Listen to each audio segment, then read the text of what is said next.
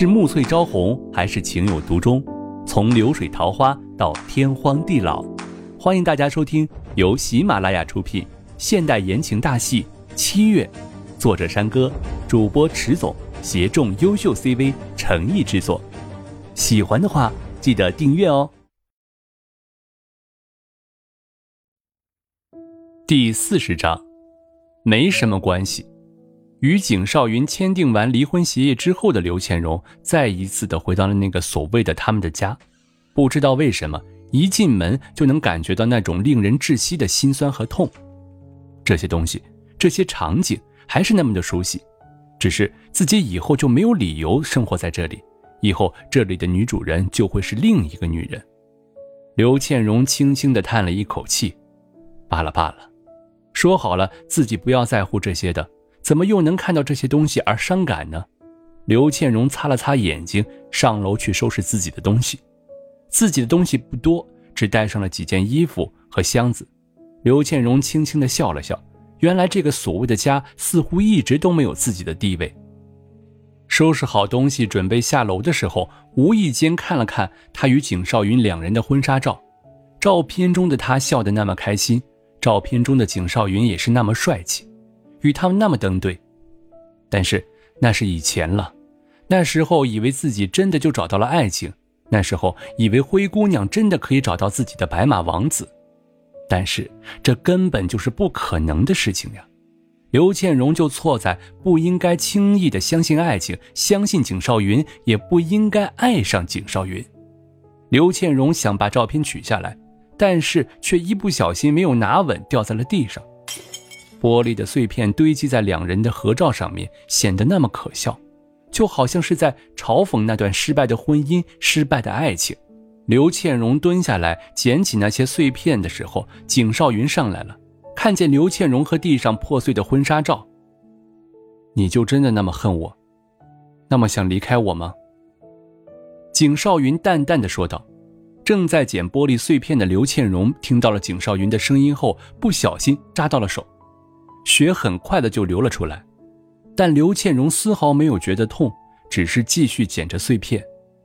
景少云看见刘倩荣的手受伤了，赶紧蹲下来抓住她的手：“别捡了，碎了就碎了，你的手都受伤了，走，我给你包扎一下。”刘倩荣一把甩开了景少云的手：“景先生，请你把手放开。不要忘记了，我们现在什么关系都不是了，你也不要来管我。”我也不会再去干涉你什么了，所以以后你走你的阳光道，我过我的独木桥，我们好聚好散吧。刘倩荣很艰难的扯出了一个微笑，心中的痛要比手上的痛多百倍千倍。景少云面对这样的刘倩荣，一时之间不知道该说什么好了，知道自己对刘倩荣的伤害那么深了，说什么也无法弥补了，只是从口袋里拿出了一张卡。以后，一个人要好好的。如果，算了，祝你幸福吧。刘倩荣冷冷的看了一眼。我不需要你这样的施舍，离开你，我照样能过好。我可以找到自己的幸福。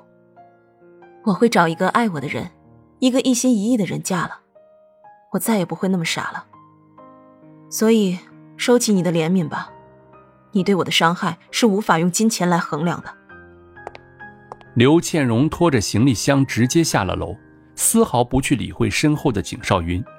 景少云狠狠地把卡摔在地上，心里一直有一个声音在说：“回来吧，不要走。”但是不知道为什么，却一直都说不出口。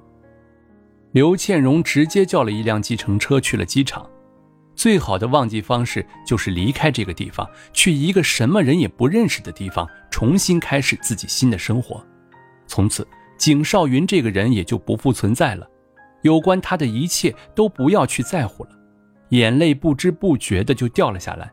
明明很舍不得，明明心很痛，明明爱得这么深，却只能装作什么都不在乎。这样的感觉真让他窒息。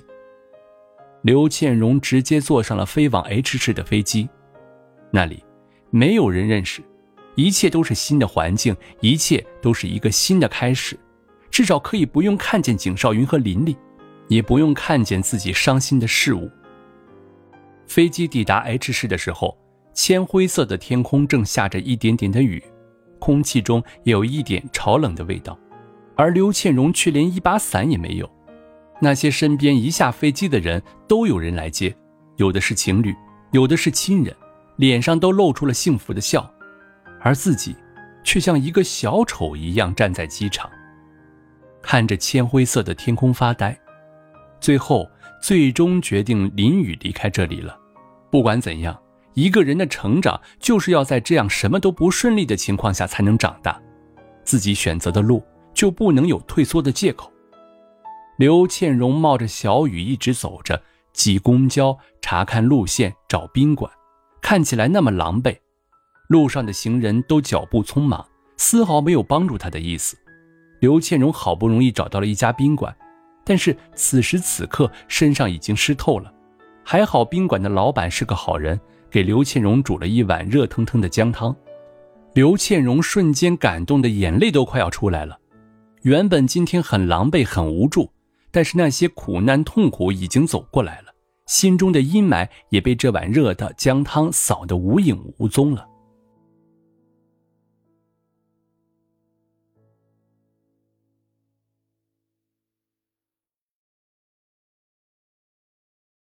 本集播讲完毕，感谢您的订阅收听，我们下集再见喽。